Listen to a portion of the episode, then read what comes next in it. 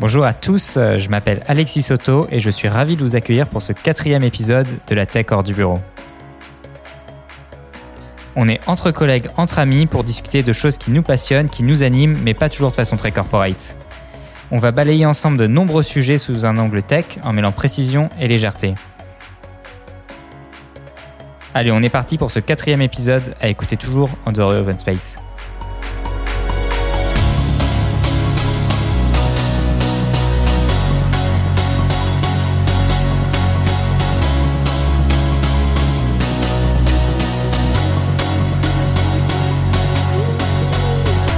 Hello la team Hello Coucou Salut Alexis Bah, Ça va bien aujourd'hui? Ouais, ça va bien Toujours bien. Plein de Vous forme. êtes prêts pour ce quatrième épisode? Ready Prête. Bon, on va encore faire un tour de table et se présenter. Du coup, avec moi autour de la table, Anaïs. Coucou, donc moi c'est Anaïs, Euh, je suis développeuse front. Et comment me décrire? Bah, J'ai toujours le smile et j'espère qu'il est contagieux. J'espère que vous allez passer un bon moment avec moi et mon équipe. Manu. Alors Manu, Manu c'est le petit vieux de la bande euh, qui a hâte de découvrir le prochain dossier aujourd'hui. Étienne. Étienne, le bizdev du groupe franco-autrichien. Euh, moi, je prends les accents internationaux sur les sujets qu'on aborde. D'accord. Et du coup, moi, Alexis, euh, je suis développeur front et je suis passionné de nouvelles technologies. J'adore comprendre euh, comment les choses fonctionnent et, et en discuter avec vous. Avec grand plaisir. C'est un plaisir toutes les deux semaines, Alexis. Plaisir partagé. Ouais. Du coup, aujourd'hui, on va encore faire euh, des scoops. Donc, tous ensemble, on a préparé notre petit scoop. Une pop-up euh, par Manu aujourd'hui. Arrête de dire, d'annoncer la pop-up. La pop-up, c'est la surprise. À chaque épisode, on va refaire la même blague. euh, Je crois. On aura un dossier autour du voyage. Un dossier un peu particulier cette semaine. Avec euh, un premier invité Et oui, qu'on vous présentera tout à l'heure. ou une première invitée. Oh, Surprise. Dis pas tout. Bon, Anaïs t'enchaînera ensuite avec un ascenseur, Étienne le closing, et, euh, et voilà, on est parti euh, avec les scoops. Let's go.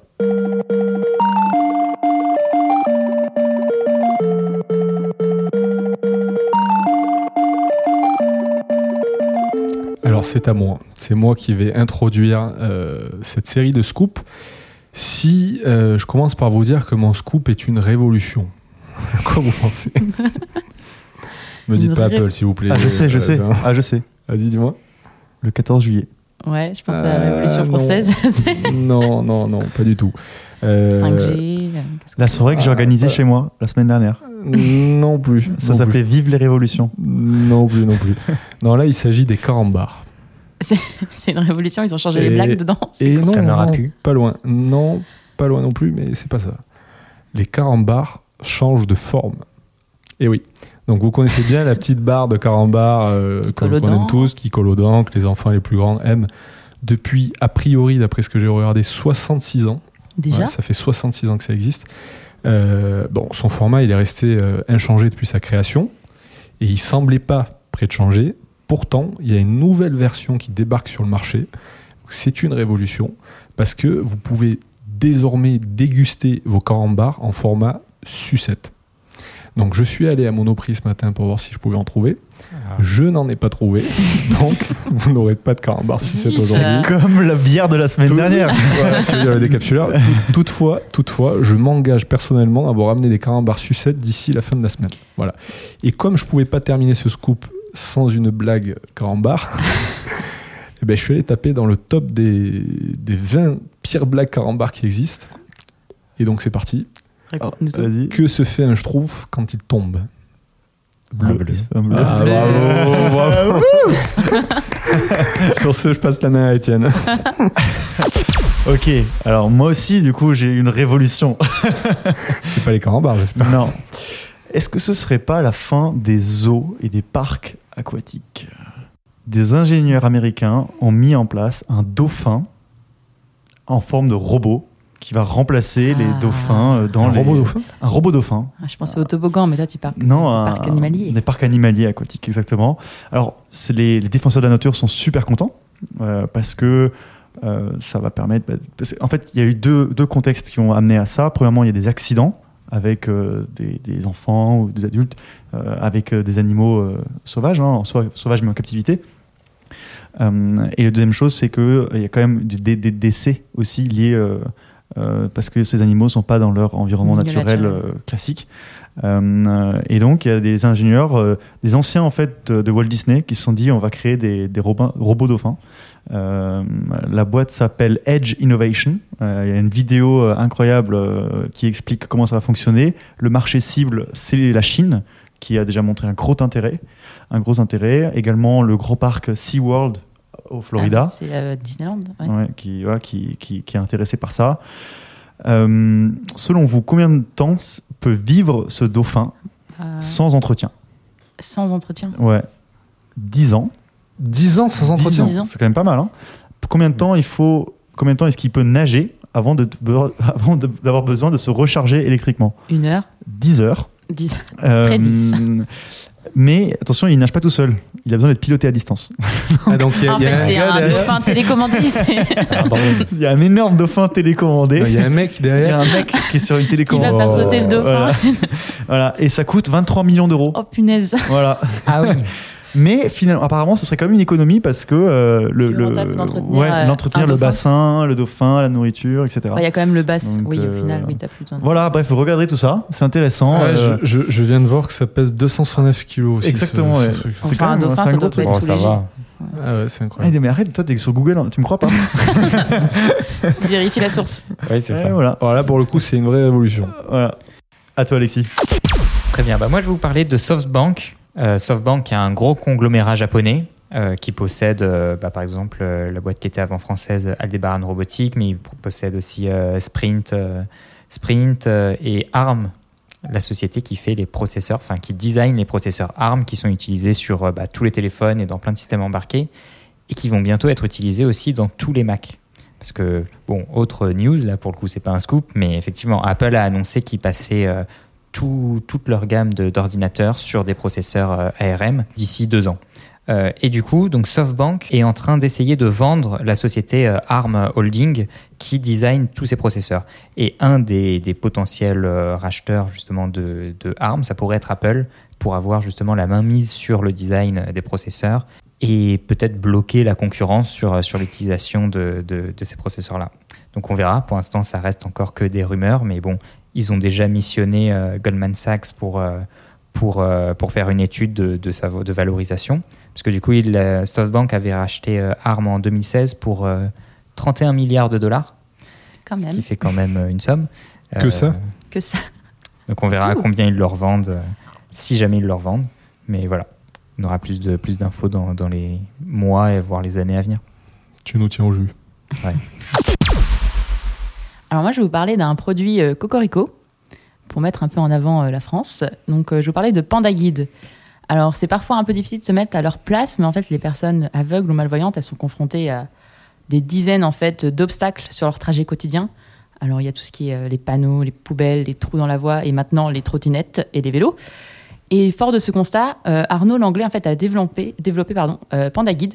Donc en fait, c'est un tour du cou qui va détecter les obstacles et prévenir en fait la personne. Donc ça fonctionne un peu comme une voiture autonome. Il y a un- une caméra en fait dans le dans le tour du cou qui va en fait euh, un peu sonder euh, le- les alentours et qui va envoyer soit des signaux sonores, soit des vibrations euh, à l'utilisateur pour lui signaler ah non à gauche, à droite ou devant toi à 3 mètres il y a un obstacle.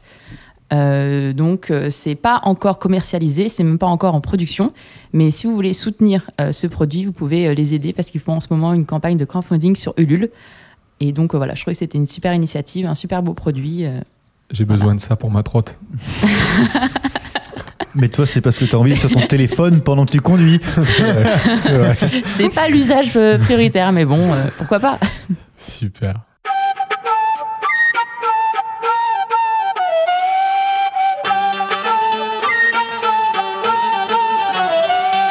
Pop-up. bon, enfin, c'est mon tour. Donc, c'est moi qui vais pouvoir faire le, la nouvelle pop-up. Alors, la pop-up, c'est quoi? La pop-up, c'est le moment où. Pas la pop-up, pardon. Ouais, c'est ce que j'allais dire. La pop-up, c'est le moment où vous êtes concentré, le moment où vous savez, vous êtes bien, vous êtes posé, et là, boum, une pop-up qui surgit et qui vient vous déranger dans l'instant présent. Et aujourd'hui, c'est mon tour. Aujourd'hui, je vais pouvoir faire ce que j'aime. Je vais pouvoir parler. Oh non Bon, Qui ma pop-up, On a été vite sur les news, là tu vas reprendre Ouais, temps écoutez, sur- écoutez, ma pop-up, elle a quand même un lien logique avec notre dossier. Je vais introduire le dossier, le voyage, tout ça, ça va être cool. Mais euh, ceux qui me connaissent savent, j'aime raconter des histoires et j'aime beaucoup parler, j'aime beaucoup les détails. Voilà, donc euh, j'espère que vous avez du temps devant vous, les amis. bon, non, je, je plaisante. Les Técos m'ont imposé une contrainte. Je dois raconter quelque chose de suffisamment intrusif pour coller avec l'image de notre rubrique, mais surtout, il faut que je le raconte vite. Alors, mon histoire, c'est une situation. Top chrono. C'est parti. Bon, ah, ça a chrono, commencé hein, déjà je là, euh, c'est parti. alors, mon histoire, c'est une situation qui m'arrive absolument à chaque fois que je voyage. Quand je dis à chaque fois, je vous garantis, c'est vraiment tout le temps. Euh, je perds ma CB à chaque fois que je quitte la France. à chaque fois.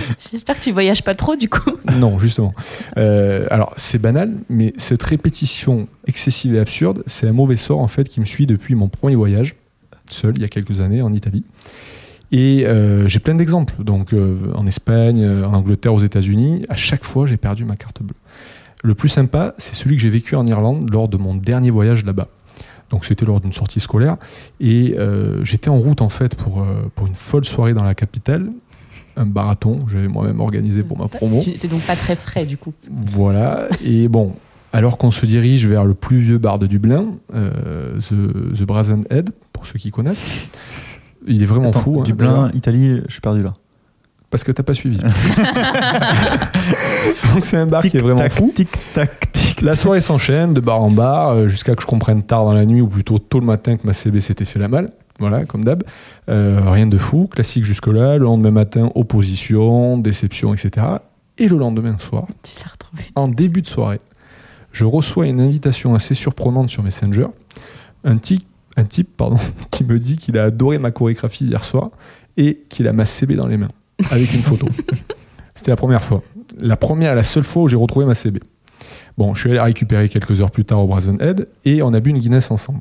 Donc j'ai gardé un petit souvenir Mm. de ce moment-là.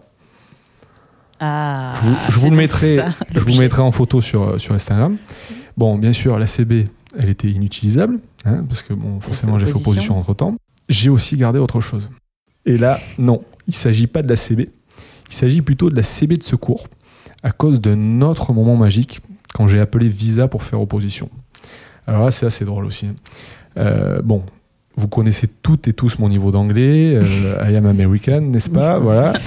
Euh, ben, je suis tombé quand j'ai appelé le service donc d'opposition Visa sur un Américain, un Indien.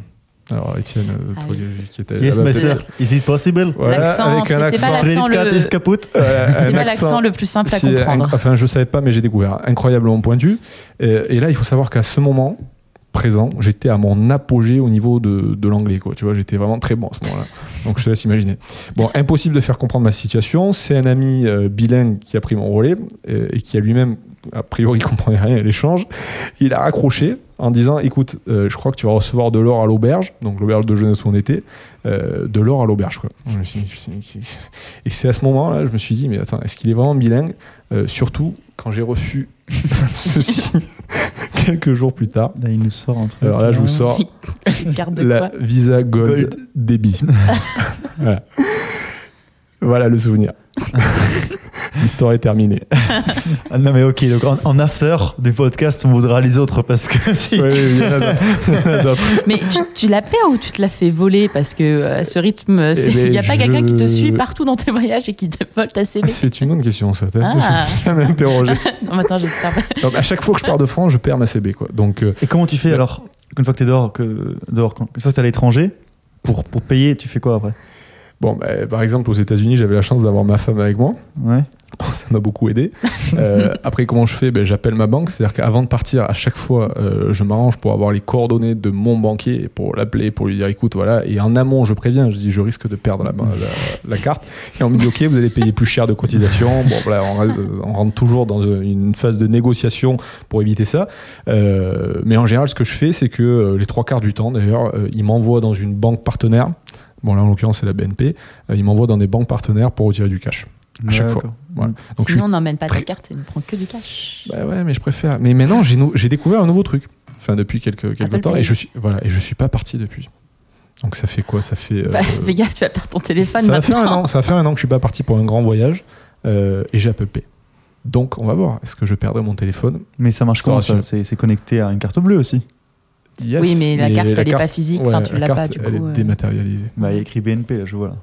Ouais, mais je veux dire, il faut. Tu vois. Ouais. Bon, on verra Ça, ça. il sortira que son téléphone, sa carte elle restera rangée. D'accord. Donc la question que je vous pose, c'est est-ce que vous voulez les autres histoires et on fait un podcast que là-dessus ou est-ce qu'on enchaîne? Bon, on va enchaîner On va se garder pour après.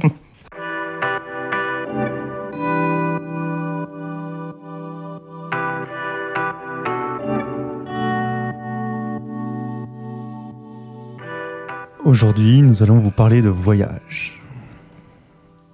Il y a quelques mois encore, l'intro de ce dossier aurait ressemblé à peu près à quelque chose comme ça. Génération Y, génération Z, génération Facebook, génération Instagram, génération connectée, mondialisée, quête de sens, génération backpacker, génération tour du monde. Jamais le coût du voyage n'a été aussi bas et les possibilités aussi grandes. Stop Changement de décor, été 2020. Le monde entier s'est arrêté. Quelqu'un a appuyé sur un gros bouton pause et plus personne n'a pu voyager. C'est pas moi. Les piétons ont déguerpi les rues, les voitures laissées sur le bas-côté, les avions cloués au sol, avec des images impressionnantes de parking pour avions. Et ces derniers mois nous ont aussi donné l'occasion d'apprendre à voyager autrement. Des formes d'évasion vers d'autres univers à travers les livres, les dessins, la musique et aussi plus particulièrement avec tous les outils numériques. Un lien Zoom, et me voici connecté avec le Brésil. La visioconférence, ce n'est qu'un exemple, mais le spectre va du cours du yoga en ligne jusqu'aux jeux vidéo, bien sûr. Et même, j'ai envie de dire, de tout ce qui va être en rapport avec la télévision. Netflix a boomé, les chaînes télévision classiques ont boomé également. Et alors voilà, maintenant qu'on a commencé à rappuyer progressivement sur le bouton play, tout doucement, on va prendre, nous, ensemble, collectivement, un instant pour s'interroger ici sur la question qu'est-ce qui nous pousse en fait à voyager? Quels sont nos moteurs internes ou externes Qu'est-ce qui nous donne le déclic d'y aller, de se lancer Qu'est-ce que c'est que cette- petite voix intérieure qui me dit hop, vas-y, lance-toi Vous l'avez compris, le dossier de cet épisode, quels sont les déclics qui nous poussent à voyager Et on a l'immense honneur d'avoir avec nous pour ce premier épisode euh, une invitée euh, qui s'appelle Fanny. Je vous la présente, c'est une très bonne amie à Manu. Alors, c'est pas pour ça qu'on l'a amenée à ce podcast, mais, mais ça aurait pu être une bonne raison déjà. C'est Mais déjà aussi- une bonne raison. Oui, voilà, c'est déjà une bonne raison. Mais parce que Fanny a une grande expérience de voyage, une expérience assez riche. Euh, originaire donc de Fontainebleau, elle s'est ensuite expatriée vers l'Irlande pour travailler chez Apple. Ensuite, elle est revenue à Toulouse où elle travaille maintenant pour un groupe pharmaceutique international. Donc, grand groupe pour continuer à être en contact avec des internationaux sans forcément se déplacer, mais quand même toujours un peu pour avoir cette impression de voyager. Bienvenue Fanny. Bonjour à tous et Coucou, merci Fanny. de m'accueillir aujourd'hui. Je suis ravie d'être là avec vous pour discuter de tout ça. Voilà, du coup, je vais prendre donc cette première question que je vais te poser à toi. C'est qu'est-ce qui t'a fait partir en Irlande? Quel a été ce petit déclic que tu as eu? Euh, Pourquoi es-tu parti Alors, euh, je pense que c'est un, mélange de pas mal de choses finalement. Déjà, faut savoir que je suis partie après ma licence. Euh, voilà, j'ai fait euh, après le bac euh, une licence à, Paris, donc trois ans, trois années assez intenses puisque je n'étais pas certaine de, ce que je voulais faire, vers quel domaine je voulais m'orienter. hein. C'est d'ailleurs la raison pour laquelle j'ai choisi d'abord des études courtes et ensuite de poursuivre euh, en master après ce voyage. Euh, mais voilà, dé- déjà, il y avait quand même une, une grande envie de faire une pause dans mes études qui avaient été euh, assez riches puisque effectivement, je, viens de Fontainebleau qui n'est pas, voilà, il y a des allers-retours sur Paris. C'était assez intense puisque dès le bac, j'ai commencé par de l'alternance, donc rythme encore une fois assez intense où j'étais plongée, voilà, à partir du bac, à partir de 18 ans dans la vie professionnelle et dans un milieu, voilà, je ne sais pas si on peut en parler chez, chez L'Oréal dans le luxe où euh, voilà, c'est quand même intense, on attend beaucoup de nous et quand on, quand on sort du bac des études et qu'on est encore euh, très jeune, euh, voilà, on prend le rythme, mais c'est voilà, c'est- quand même euh, très riche. Donc voilà, avant toute chose, je pense, l'envie de faire une pause Mhm. pour euh, savoir un peu plus ce vers quoi je voulais m'orienter. Ensuite, à cet âge-là aussi, je pense, donc vers euh, la vingtaine, euh, une grande envie aussi de d'indépendance, je pense. Euh, d'indépendance par rapport à la vie familiale, puisque je vivais toujours chez mes parents, d'indépendance par rapport au fait que, bon, même si j'ai quand même eu la chance de pouvoir faire beaucoup de voyages avec mes parents, c'est aussi culturel hein, dans, dans certaines familles, et ça, j'ai je reconnais que j'ai eu beaucoup de chance par rapport à ça, euh, mais l'envie aussi de pouvoir faire, euh, euh, se faire sa propre expérience, puisque quand, quand on part à cet âge-là avec son entourage, on est quand même bien encadré, tout est déjà, voilà. En plus à l'époque, il n'y avait pas trop, c'était quand même très organisé tous ces voyages, c'était des circuits, voilà. En termes de, de tourisme, on n'était pas du tout dans les mêmes concepts où aujourd'hui on apprécie peut-être un peu plus se faire sa propre expérience et passer par les chemins euh, voilà, qu'on va choisir et se faire son propre voyage. Donc voilà, je, il y a eu cette envie aussi d'indépendance, de, de, mieux se connaître soi-même, d'aller vers les autres aussi, de, de, en fait tout simplement d'élargir, je pense, le, le, champ, voilà, la mhm. vision. Euh, alors j'ai cherché, hein, j'ai cherché euh, pourquoi, c'est vrai, pourquoi l'Irlande. J'ai cherché beaucoup de, de pays, de destinations différentes. Et puis finalement, je me suis aperçue tout simplement que dans mon domaine, qui était déjà les ressources humaines à la base, euh, c'était très compliqué. Tout simplement parce que les ressources humaines, il y a un côté très légal, très juridique. Et euh, bien entendu, mon, profil ne, passait pas en priorité puisqu'il faut euh, évidemment connaître l'aspect légal et juridique dans ces pays-là. Mhm. Euh, et puis un jour, je, je, je continuais à, à postuler puisqu'il était évident pour moi que c'était d'abord je trouve quelque chose et ensuite je voyage. J'étais sur le site d'Apple et j'ai trouvé des, des offres, euh, voilà, des offres euh, où il fallait parler à la fois français, à la fois anglais, etc. J'ai déposé un CV et j'ai été recontactée euh, par Apple, Apple Irlande. Donc il y a le siège Apple Care en Irlande. il y a beaucoup de sièges en Irlande d'ailleurs. Beaucoup de, a, on va retrouver Amazon, Airbnb, voilà, donc beaucoup d'activités. Mmh. Et j'ai été contactée et j'ai pu, je, je, je, suis partie en, en Irlande. Irlande. Donc, euh, pour revenir à la, à la question euh, sur le déclic, sur le déclic euh, voilà, si, si, je devais résumer euh, deux grands axes, le premier c'est je, je, suis déjà à bac plus 3, j'aimerais savoir où je vais concrètement, euh, cette, cette, première, cette première raison. Et la deuxième, c'est vraiment, c'est très personnel en fait, mmh. c'est vraiment cette recherche d'indépendance. Et, et, voilà. Merci. Les autres, vous vous retrouvez là-dedans? Ouais, Pas mal quand même, hein. surtout la notion d'indépendance. Euh, personnellement, mon premier grand voyage, c'était à 16 ans. J'avais fait un échange en fait de deux mois en Allemagne, euh, où j'avais été à l'école là-bas, donc euh, c'était vraiment plongé. J'ai vécu avec une famille du coup allemande. Ensuite, ma correspondante qui est venue. Et bah là, à 16 ans, c'est premier grand voyage. On n'est plus avec ses parents. On est dans un, on parle même pas très bien la langue, mais en même temps, je, je rêvais en fait de ça, d'indépendance justement, et de de tester, de me lancer dans une nouvelle aventure. Et il euh, y avait aussi, euh, pardonnez-moi cette expression, mais le fait de mourir moins con, dans le sens où, ben, en fait, on voit la France, on peut l'aimer, on peut la détester, mais en fait, c'est hyper important de voir ce qui se passe ailleurs. Et c'est aussi en quittant la France qu'on se rend compte que ben, finalement, euh, on n'est pas si mal loti et qu'on adore, en fait, enfin, personnellement, on adore ce pays et voilà, la, culture. Et, parfois, il faut un peu s'éloigner pour euh, retrouver aussi ses propres racines. Alors, je sais pas si c'est quelque chose que les autres ont, vous avez aussi ressenti, mais je trouve ça assez. Alors peut-être en plus Étienne avec l'Autriche, peut-être plus que la France, je ne sais pas. Ah oui, moi ça, euh... ça, va encore plus loin. moi, moi j'ai toujours eu le rôle d'ambassadeur du pays dans lequel je n'étais pas. Donc quand je suis en France, je suis l'Autrichien. Quand je suis en Autriche, je suis le Français. Et à défendre toujours l'intérêt de l'autre pays. Ça. À quel point c'est mieux la France ou à quel point c'est mieux l'Autriche. Mais toujours en n'y étant pas. Et on me reproche toujours pourquoi tu vas pas du coup? Mais si, mais j'en viens justement T'es un peu en transit à chaque fois quoi. J'en viens hmm. Alors moi, je, je me reconnais absolument pas dans ce que vous dites. Le voyage, c'est pas quelque chose qui m'anime depuis euh, toujours, c'est quelque chose qui m'anime depuis très peu de temps, je dirais. J'ai commencé à voyager. Euh, alors, j'ai beaucoup voyagé avec mes parents en fait, mais euh, en France. Donc, découvrir la France, etc., en long, en large, en travers. Euh, j'ai commencé à découvrir un petit peu l'Europe euh, à partir des années, euh, des années collège. Donc, je sais plus quel âge j'avais, parce que là, je, je commence à, à, être proche de la retraite. Papy a oublié, il ouais, commence à oublier. Je, je, il a plus de cheveux. voilà, j'ai plus de cheveux, mais ça, c'est une volonté. Euh, J'en parlerai dans un pop-up peut-être un jour. D'ailleurs, pop-up, non, je plaisante. Euh, non, moi, ce qui, ce qui me guide, en fait, euh, dans l'envie de faire des voyages, c'est c'est le souvenir, en fait. Euh, Aujourd'hui, je, voyage pour ça. C'est mon moteur en fait. Alors, c'est sûr que l'aventure, la découverte, l'inconnu, tout ça, euh, forcément, c'est quelque chose que j'aime bien. Mais mon, vrai moteur, c'est ce qui va rester en fait du voyage. Euh, je pense que j'aime voyager principalement pour ça, pour ramener des histoires en fait à la maison. Et, et en fait, je sais pas, enfin, j'ai beaucoup de mal à me décider. Je sais que j'ai envie de découvrir le monde, euh, mais j'ai tellement envie que je mets souvent du temps à me décider où aller en fait.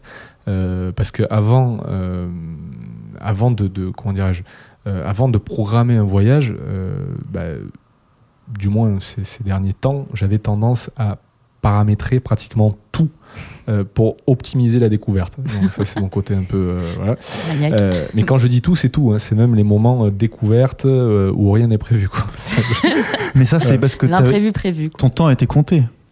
Euh, non, je crois que je suis comme ça. Même si je que- pars sans billet de retour, je suis comme ça. J'ai tendance à tout, Ouais. tout calculer. Mais euh, il y a un instant en fait qui m'a fait changer ça. C'est euh, le jour où j'ai mis en fait. Alors je sais pas si c'est le fait d'être allé là-bas, mais euh, le jour où j'ai mis un pied en fait dans le foyer de population le plus isolé sur Terre. Alors, je sais pas si vous avez découvert où c'est. Bah, Vatican. Non. L'île- euh, L'île de Pâques ou euh, Hawaï. voilà. Alors je sais pas si c'est. Je pense que non, c'est pas c'est pas cette île la plus isolée, mais elle est pas loin l'autre. Alors, l'île- le foyer de population Oui. le plus isolé sur Pâques, Oui. c'est euh, c'est Hawaï. Ah, j'ai vérifié. On, on regardera. on regardera. Euh, mais depuis ce voyage, en fait, ben, je prends moins de photos, moins de vidéos, et en fait, je tâche, je tâche pardon, de me concentrer sur le souvenir. Voilà. Et, euh, et donc voilà, pour répondre à la question, le déclic pour moi, c'est euh, est-ce que là où je vais aller, euh, je ramènerai des, des souvenirs suffisamment fous pour me dire, ben, en fait, j'y vais. Quoi. Ouais, c'est intéressant parce que moi, c'est un peu pareil. C'est pour euh, créer un moment. Et je voyage pas seul parce qu'en fait, le voyage est juste un prétexte pour passer du temps avec d'autres gens et, euh, et justement se faire des souvenirs ensemble. Et par contre, moi, à l'inverse, je prends beaucoup de photos et beaucoup de vidéos parce que c'est aussi. Finalement, j'en ai rien à faire de voyager. Mais par contre, le fait de voyager, c'est un prétexte pour me faire prendre des photos. J'adore prendre des photos euh, ou, ou filmer des vidéos. Mais quand je suis chez moi, bon, bah, je me dis, j'ai rien à prendre en photo. Alors que le fait de voyager bah, m'encourage et me pousse un peu à, à faire, euh, à prendre des photos et à filmer. Euh, c'est deux visions ouais, très différentes. J'ai l'impression Oui. que vous présentez là. Ce- celui qui a besoin de vivre l'expérience et celui qui a besoin de la capturer. Non, parce que en fait, c'est pas. Je filme pas ou je prends pas en photo pour me souvenir à travers la photo du voyage. Mais par contre, la démarche de prendre la photo En est un souvenir en lui-même. Euh, tu vois, je suis parti, euh, les auditeurs connaissent pas, mais toi tu connais, avec euh, Loïc et Michael euh, en Californie. Bah, on se souvient pas forcément des photos qu'on a faites, mais on se souvient des moments où on a pris les photos. Ça fait parce partie du truc. Pour prendre les photos, par exemple, à un moment, on a perdu notre drone au milieu du désert euh, pour pouvoir prendre une, le moment, une jolie photo moment. du désert. Mm. Tu vois, on se souvient même pas de la photo. Enfin, euh, je- si je regarde la photo, oui, ça me rappelle ça, mais c'est la démarche Mm. euh, de, de l'avoir Ouais, ça capture un souvenir plus qu'une un simple paysage. Ou... Hum, C'est une vraie démarche de photographe que tu as. C'est pas euh, le gars qui Oui. passe devant chaque monument et qui les prend tous en photo un par non, un pour parce un que ça, je fais de- pas. En vrai, c'est pour ça que je dis c'est pas le voyage qui m'intéresse. Parce qu'au final, euh, je vais pas prendre ce que. Enfin, si, peut-être aussi. Mais j'allais dire, je vais pas prendre ce que les touristes prennent en photo. Je vais prendre des photos. Et toi, Fanny, tu, quand tu voyages, euh, tu voyages comment? Ben, moi déjà, je trouve ça hyper touchant le- vos, vos deux visions parce que ça veut dire que, enfin, quand on a, quand on vous entend dire, je, je voudrais créer du souvenir, on, s'imagine que vous êtes déjà dans, la suite, dans l'avenir, et finalement, on se dit, ok, tu cherches à créer du souvenir, mais est-ce que tu arrives à profiter de l'instant présent? Parce qu'on capture, etc. Et en fait, oui, parce qu'il y a aussi l'expérience de prendre la photo ou euh, d'organiser les choses ou bref, peu importe. Je, comprends tout à fait cette euh, euh, ce, ce concept-là et je trouve ça, je trouve ça vraiment très beau. Après, je pense qu'il faut aussi faire la différence et, c'est ce qui a aussi été dit précédemment entre j'y vais parce que je vais y vivre et qu'il va falloir que j'organise tout un quotidien. Et je voyage donc euh, je suis aussi euh, pris par, euh, par un certain timing. Et il faut que je fasse beaucoup de choses, que j'ai des souvenirs parce que quand on part vivre dans un pays, comme on n'a pas la date retour, euh, finalement, on, a le temps de se projeter sur tout ça et de se dire euh, j'organise ça, je priorise et ensuite j'essayerai de capturer des, moments. On n'a plus du tout les mêmes priorités et la moindre, euh, ce, qu'on pensait. un exemple tout simple, créer un compte bancaire, souscrire un, abonnement, euh, je sais pas moi, souscrire un abonnement box, Wi-Fi, même les forfaits téléphoniques. Tout devient euh, voilà priorité et, et- et le souvenir se fait euh, peut-être après. Donc, euh, je pense qu'il y a une, une vraie différence dans la démarche euh, quand on Et part quand tu es parti en, en Irlande, c'était avec un billet de retour ou prévu ou, ou pas Non, forcément non, non, il n'y avait pas de billet de retour prévu. On- je m'étais dit un an, peut-être deux, et puis euh, on verra.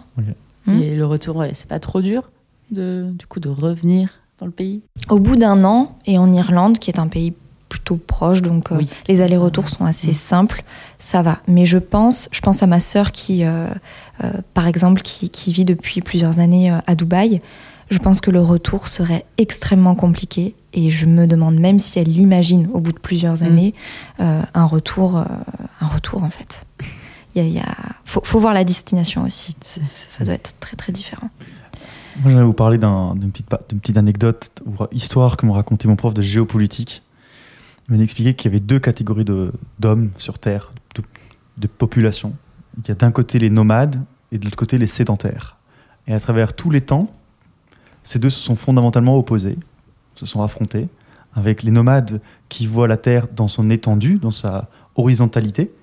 Ils vont et se déplacent pour aller chercher les choses dont ils ont besoin alors que les sédentaires voient dans dans la verticalité, dans la profondeur. Ils voient dans le temps. Ils construisent pour la génération d'après. Et alors voilà, ces deux se sont toujours affrontés. Hein, vous pouvez regarder l'histoire du monde. Il y a toujours eu des guerres euh, sur plein de sujets. Et il y a une dernière population, et c'est elle qui a tout compris. Ce sont les marins. Les marins, ce sont les nomades en mer, mais sédentaires sur terre. Donc ils vont ailleurs pour aller chercher, et ils ramènent toujours à un port ce qu'ils auront vu ailleurs. Et ceux qui maîtrisent la mer maîtrisent le monde. Si J'avais vous regardez un petit peu- euh, si vous regardez un petit peu du coup voilà, dans l'histoire, euh, les puissances maritimes, c'est celles qui dominent le monde aujourd'hui. C'est beau ça. Ouais, j'avais vu cette Mm. référence dans le Chant du Loup, justement. Ils expliquaient qu'il y avait trois populations, enfin, Exactement. trois peuples. Moi, j'ai la sensation avec tout ce que vous dites qu'il y a une différence en fait entre euh, euh, le, le voyage et les vacances en fait. J'ai l'impression que quand on part à plusieurs, en fait, on est plus dans un modèle de vacances. Par contre, quand tu voyages seul, euh, bah, enfin, t'es plus dans le voyage du coup quoi. Euh, je, fais un peu le distinguo entre les deux. C'est-à-dire que pour reprendre un peu ce que disait Alexis, euh, l'idée de capturer des moments, de se souvenir de certaines choses qu'il a pu faire euh, avec les personnes avec qui il est parti, bah, en fait, finalement, ça s'apparente un peu à des vacances, quoi, des moments qu'on passe en famille, entre amis, etc. Alors que quand on part seul, un peu comme le dit Fanny, ben, on se retrouve en fait seul face à soi-même. Et après, bien sûr, on va rencontrer des personnes, rencontrer des peut-être des amis, euh, vivre des expériences. Et finalement, on est, euh, j'ai la sensation, plus dans le, dans le voyage, à proprement parler. Euh, J'aimerais bien que tu nous parles un petit peu, toi, Étienne, de certaines expériences et que tu confirmes ou que tu infirmes ça euh, avec les voyages que tu as pu faire. Alors, j'ai, je pense que tu fais référence au voyage que j'ai fait en solo, du coup Mm. en solitaire. Oui, Euh, oui. J'ai découvert ça il y a deux ans, deux ou trois ans. Il y avait un peu d'appréhension au début, le fait d'aller euh, seul euh, dans un pays en, Asie, Asie du Sud-Est en l'occurrence. Et en fait, ça a été une révélation. Tu touches, j'ai jamais à ce point-là touché la liberté qu'à ce moment-là. Tout, tout est possible, en fait. Puisque tu es seul, tu, tu es toi-même maître de toi-même et de tes décisions à tout moment.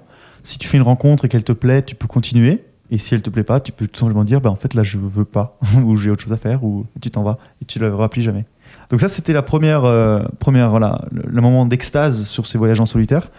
Et le deuxième voyage que j'ai fait en, en solo après, euh, destination encore plus exotique, euh, le Kirghizistan, en Asie centrale, euh, pays de montagne, nomade, euh, où il n'y a rien à part euh, des chevaux euh, et euh, des montagnes.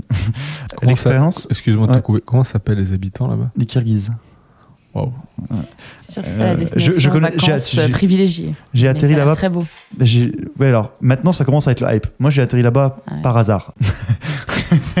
Tu t'es trompé d'avion. tu t'es trompé trompé d'avion, ouais, c'est ça. Presque. Je voulais aller retourner en Asie du Sud-Est. Euh, C'était trop cher. Je regardais sur internet qu'est-ce qu'il y a de moins cher? On m'a dit ça. J'ai fait mais qu'est-ce que c'est que ce pays? Je sais même pas où c'est sur la carte.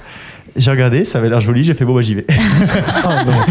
et il y avait écrit ramener une tente et un sac de couchage. J'ai fait je suis allé chez Decat. J'ai acheté une tente, un sac de couchage et j'y suis allé. Euh, vraiment c'est un peu ça. C'est génial. À l'aventure. Génial. Enfin, Ouais, c'était l'aventure, ouais.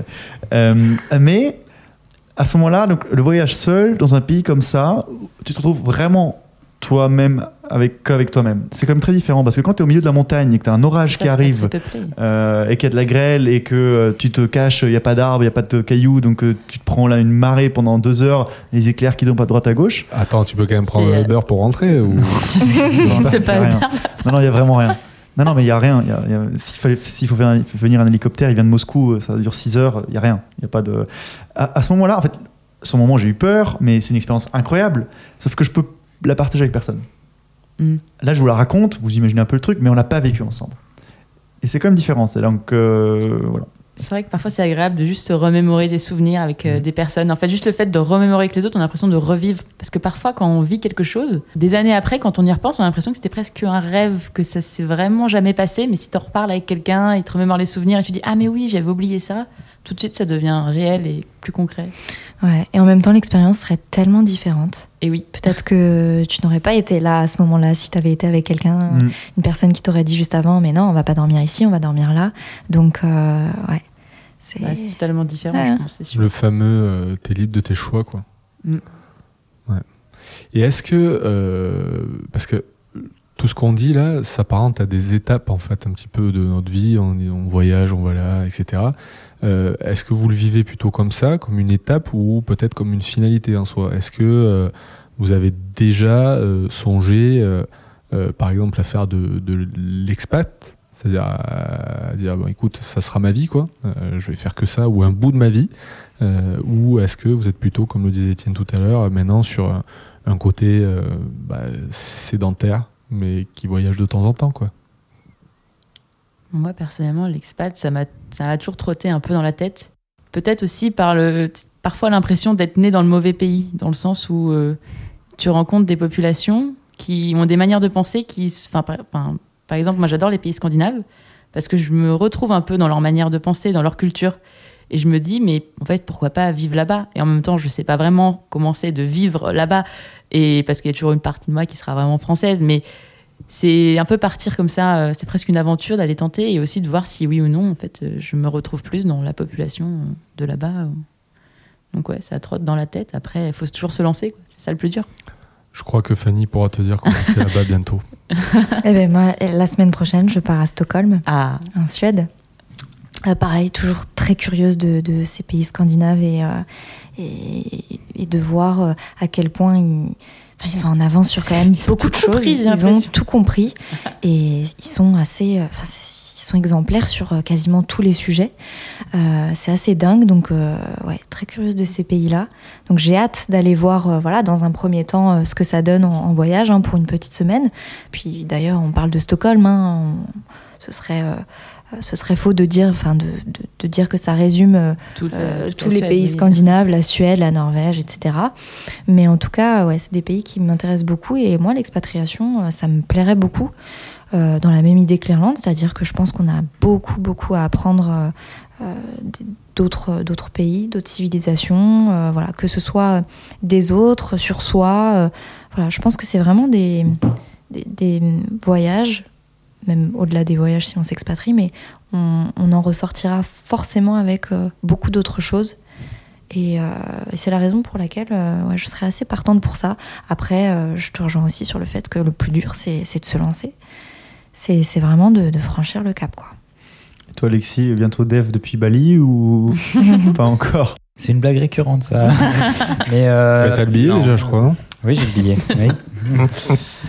non, moi, ça me tente pas du tout l'expatriation. Autant passer quelques mois, voire euh, peut-être euh, une année ou deux euh, à l'étranger, pourquoi pas. Mais avoir comme projet de vie de vivre en dehors de Paris, euh, non, pas du tout. C'est le Parisien qui parle. Ouais, mais je suis trop. En fait, je suis. Et j'ai vécu quelques mois à San Francisco pendant mes études pour, pour un stage à l'étranger. Et même si j'adore San Francisco, que la ville est géniale et que la vie est super, hein, finalement, j'aime trop Paris. Hmm. Et Paris ou la habitudes. France Paris. Hmm. Non, non, Paris. C'est le Toulousain qui parle à ta droite là. oui. Mais euh, donc non, non. Euh, pour l'expérience, tu vois, et pour le moment que ce serait, euh, pourquoi pas tenter, tenter d'aller vivre quelques mois euh, à Bali ou ailleurs, hein, mais, euh, mais pas, pas de m'y installer définitivement. Bon, j'ai une dernière question pour clôturer le sujet. Quelle est votre prochaine destination? Bon, alors Fadi, euh, Non, non, moi c'est. Amsterdam, mais euh, pas encore. Amsterdam? Bah, ça devait être avant, euh, enfin pendant le confinement, mais du coup ça a été reporté. Mais Hmm. Alors, moi, c'est pas si simple. Ah, me dis pas que c'est Mars, s'il te plaît. non, parce que, parce que du coup, ce que moi je recherche dans le voyage, ça a un peu changé. Justement, pour répondre à ta question d'avant, en fait, le côté sédentaire et faire des vacances pendant un mois ailleurs, ou même deux semaines, trois semaines, j'ai pas accroché à ça. Moi, je préfère beaucoup plus ce que tu expliquais toi, Fanny, euh, découvrir la vie qu'ont les, gens là-bas, Mm. avec toutes les galères, que ce soit création du compte en banque, euh, la ligne téléphonique, parce que ça fait partie de la vie, ça, d'apprendre à voir comment les gens fonctionnent. Et alors, moi, j'ai aussi des cartes bleues, du coup, dans tous les pays dans lesquels j'ai habité. On les a pas piqués encore, donc on partira pas en voyage ensemble, toi et moi. Mais euh, voilà. Mais du coup, ce que moi je recherche, c'est l'expérience. Alors, du coup, je dis, ok, maintenant que j'ai déjà voyagé, euh, j'ai la chance, comme j'ai des destinations assez, assez incroyables, ce sera quoi la prochaine euh, expérience? Je dis euh, le pôle Nord. J'ai dit ça. Alors, j'ai regardé, euh, j'ai regardé un peu des gars qui ont fait ça. En vrai, ça ne me donne pas envie. tu peux faire une croisière, une croisière Pourquoi dans le cercle. euh, Pourquoi le pôle Ouais. Nord, ça m'a pas donné envie? Parce qu'en fait, t'es pas libre. T'as un problème de rationnement très fort. Parce que t'es en, T'es en situation extrême. Ah non, mais Non, t'es en situation de survie, en fait. T'es en situation de survie avec un temps donné, avec une ration donnée, et il faut que tu surveilles en permanence justement l'état de tes stocks, etc. Et du coup, tu peux pas faire ce que tu veux. T'es pas euh, en train de te promener, dire ah, finalement je vais aller à droite ou à gauche. Non, t'as une carte, t'as la météo à regarder. C'est quoi? T'as pas de route de toute façon. Non, mais voilà. En tout cas, Ah, c'est ce qui m'a. Je pense que le côté adrénaline peut être sympa, mais mais mais voilà, ça se manquerait. Par contre, oui, croisière, oui, à fond. Et la prochaine destination, c'est ça. C'est de la voile. C'est de la voile. euh, C'est de la voile. En solitaire? Euh, pas encore. Dans des globes. Euh, Est-ce que le fait que tu consommes énormément de glace euh, est un rapport ne joue pas. sur une destination Je te, je te ferai une pop-up un jour sur les glaces. On coupera ça aussi au, au montage. Non. Euh, Pas. non, ok. Ok, euh, moi, tout, tout le monde s'en. ouais, moi, personne ne pose la question. Que tu Non. viens à Toulouse, toi, la semaine prochaine. Moi, je, moi, je vais à Toulouse la semaine prochaine. Et euh, sur ce, euh, rendez-vous chez Tonton. euh, Oh yes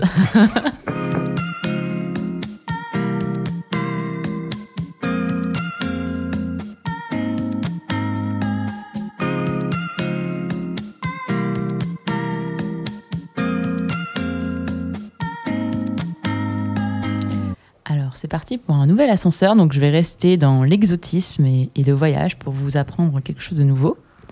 J'ai d'abord commencé par une question. Est-ce que vous connaissez les Mosso ou Mossio? Non.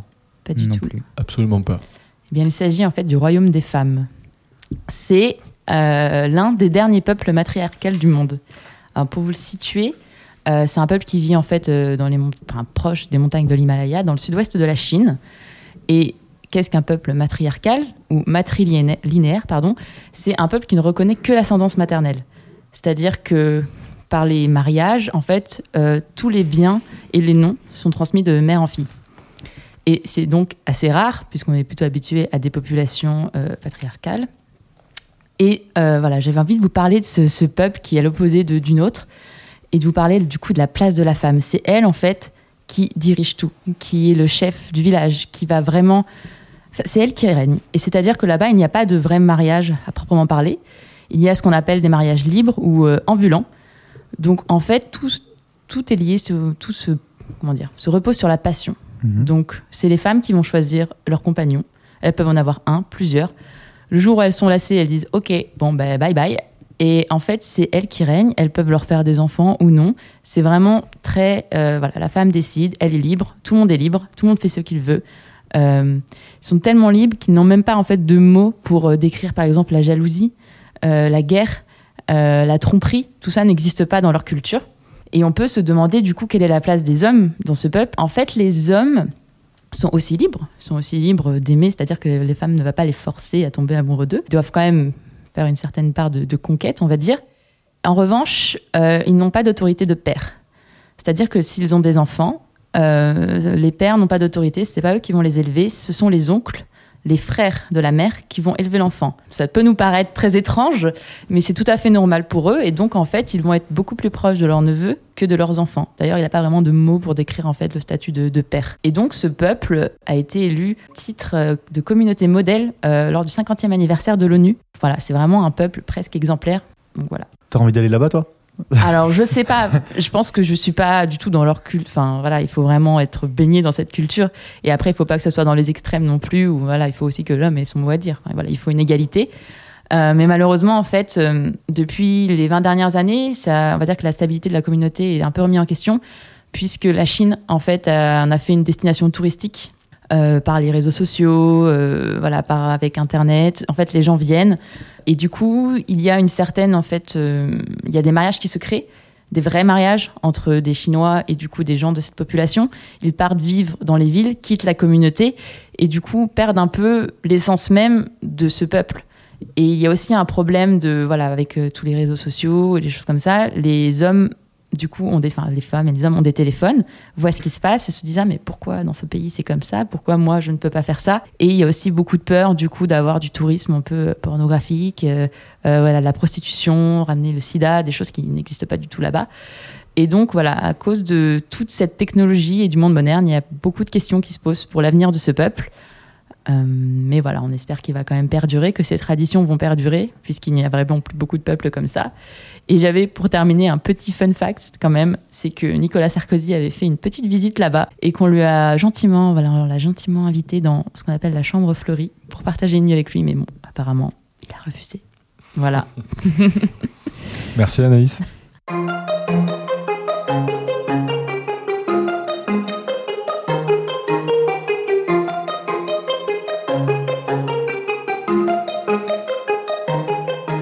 Arrive sur le closing, euh, le moment du business où on est en négociation, on rencontre le client, on annonce le prix, on obtient son accord final. C'est le moment le plus excitant du, du quotidien du BizDev et c'est le moment où je vous partage des petites anecdotes du quotidien d'un BizDev.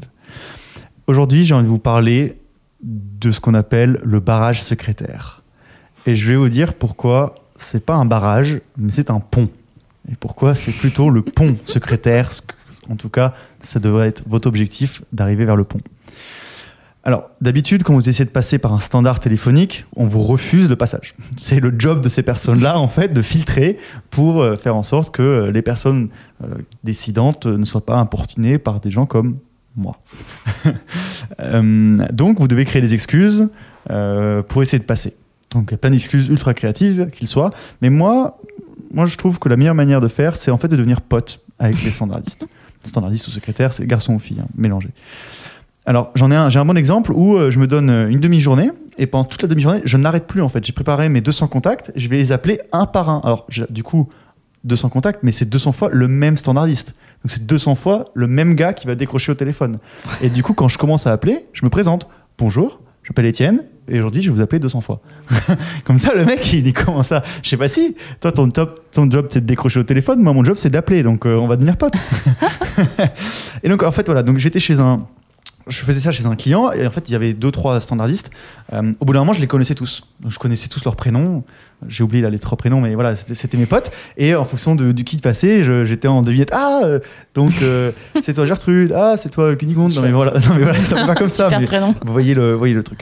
Et au bout d'un moment, elle, elle- c'est elle aussi, elle rigole. Ah, encore vous, Étienne Oui, c'est moi. D'accord. Et il y en a une qui me dit Mais Étienne, vous avez quel âge? Je fais Mais non, Gertrude, vous n'allez pas oser. Elle, elle avait vraiment cette Elle voix. a vraiment cette voix, oui, c'est la question. Oui. Et là, ce que, après, moi, je, pareil, je le renvoie la balle. Je fais Mais dites-moi, vous venez d'où, vous? Et Elle me fait Oh, Mais de loin. Moi, je fais Mais moi aussi. Elle me fait ah, Mais arrêtez, vous êtes joueur. Je fais Si, si, si, si. Je viens d'Autriche. Et vous, alors? Elle me dit Moi, de Géorgie. Alors là, Ah, elle a gagné là. non, non, non, non, non, pas du tout, pas du tout. Passe décisive. Mais je connais très bien la Géorgie. Mon meilleur pote vient de Tbilissi. Alors là, pas, la nana, elle est scotchée comme ça, mais genre, il connaît vraiment. Elle me fait, mais arrêtez, vous, vous connaissez, vrai, vous connaissez pas? Je fais, si, si, si, si. Et là, c'est le but rentrant. Le Ratchapoudi. Je- le Ratchapoudi, c'est excellent. C'est le plat national géorgien. Alors là, voilà, c'était fini. On était poteaux, c'est bon. Euh, Maintenant, à chaque fois que j'appelle, elle me reconnaît.